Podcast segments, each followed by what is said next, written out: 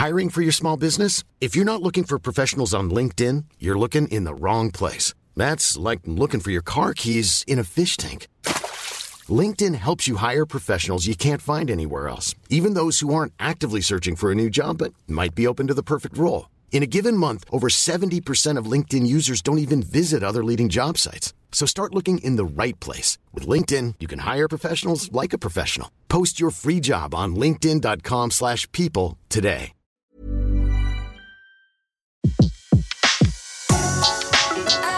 Le meilleur de séances radio est maintenant sur We Love Cinéma. Retrouvez les portraits des personnalités qui font le cinéma sur Séance Radio, la radio de tous les cinémas par BNP Paribas. Fille d'un officier de cavalerie, Fanny Ardant passe son enfance à voyager en Suède, en Espagne, en Grande-Bretagne, avant que sa famille ne s'installe à Monaco, où son père a pour charge de gouverner le palais.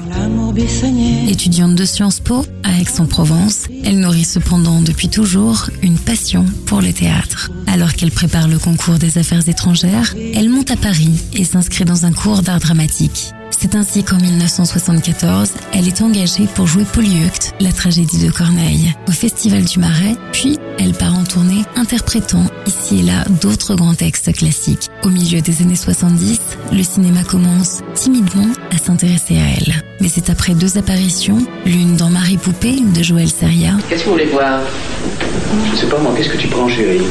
Euh, des gin tonic, vous avez l'autre dans Les Chiens d'Alain Gessin, Vas-y, bouffe-le Bouffe-le Ça c'est bien un peu faire qu'elle se fera véritablement remarquer dans Les Dames de la Côte, la fameuse mini-série de Nina Companese diffusée en décembre 1979. Je veux vivre. Vous ne comprenez rien. Mais si, ma petite fille. Tu es dans un état de grande exaltation.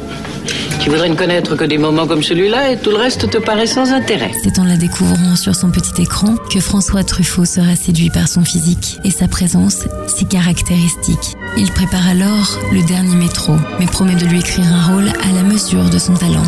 C'est en la voyant, l'année suivante, au cours de la cérémonie des Césars, assise à côté de Gérard Depardieu, qu'il décidera de les réunir à l'écran et d'en faire le couple vedette de la femme d'à côté. Alors tu t'es marié juste après m'avoir quitté?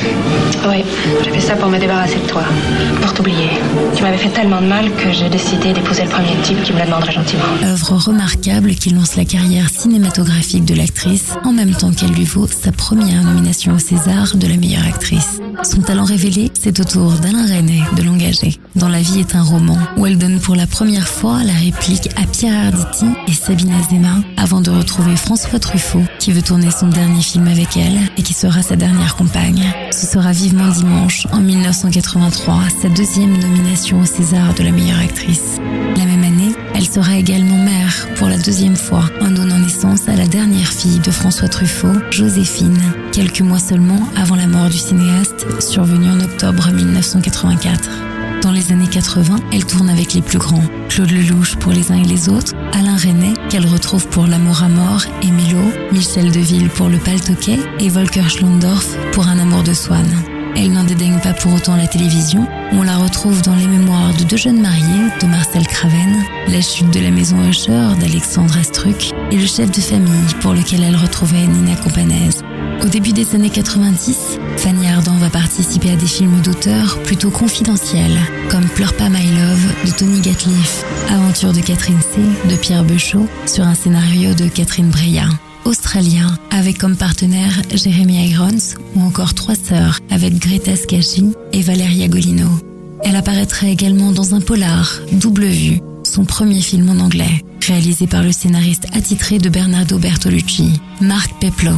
Mais ce sont des adaptations cinématographiques de classiques de la littérature qui vont lui offrir de grands rôles et la ramener au premier plan.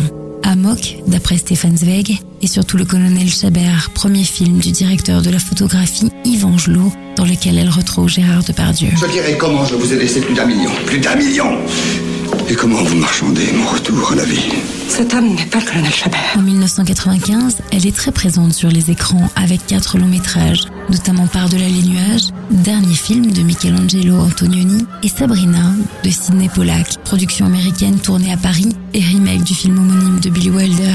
Comédienne au registre particulièrement étendu, elle peut tout aussi bien incarner une patronne de boîte de nuit homosexuelle dans Pédale douce de Gabrielle Agion, dans lequel elle recevra le César de la meilleure actrice que la comtesse de Bléac dans Ridicule de Patrice Lecomte qui a fait l'ouverture du festival de Cannes. Elle ne m'échoit ça, point. Voilà qui serait bien extravagant. N'échois ça Il serait plaisant que vous écorchassiez ainsi la langue tout en veillant sur les débats de l'Académie. Rien de plus normal, ma chère. On confie le sérail à l'eunuque. Si à la fin des années 90, elle fut au théâtre une magnifique Maria Callas dans La leçon de chant de Terence McNally, mise en scène par Roman Polanski, au cinéma, elle continue d'inspirer des cinéastes aussi différents que Claude Berry dans La débandade, Gabriel Agion dans Les Libertins, François Ozon dans Huit femmes ou Anne Fontaine dans Nathalie et même Vincent Delerme, jeune chanteur de 27 ans qui se fera connaître durant l'année 2003 en susurrant une douce balade tout simplement intitulée Fanny Ardant et moi. C'était Portrait sur Séance Radio, la radio de tous les cinémas par BNP Paribas.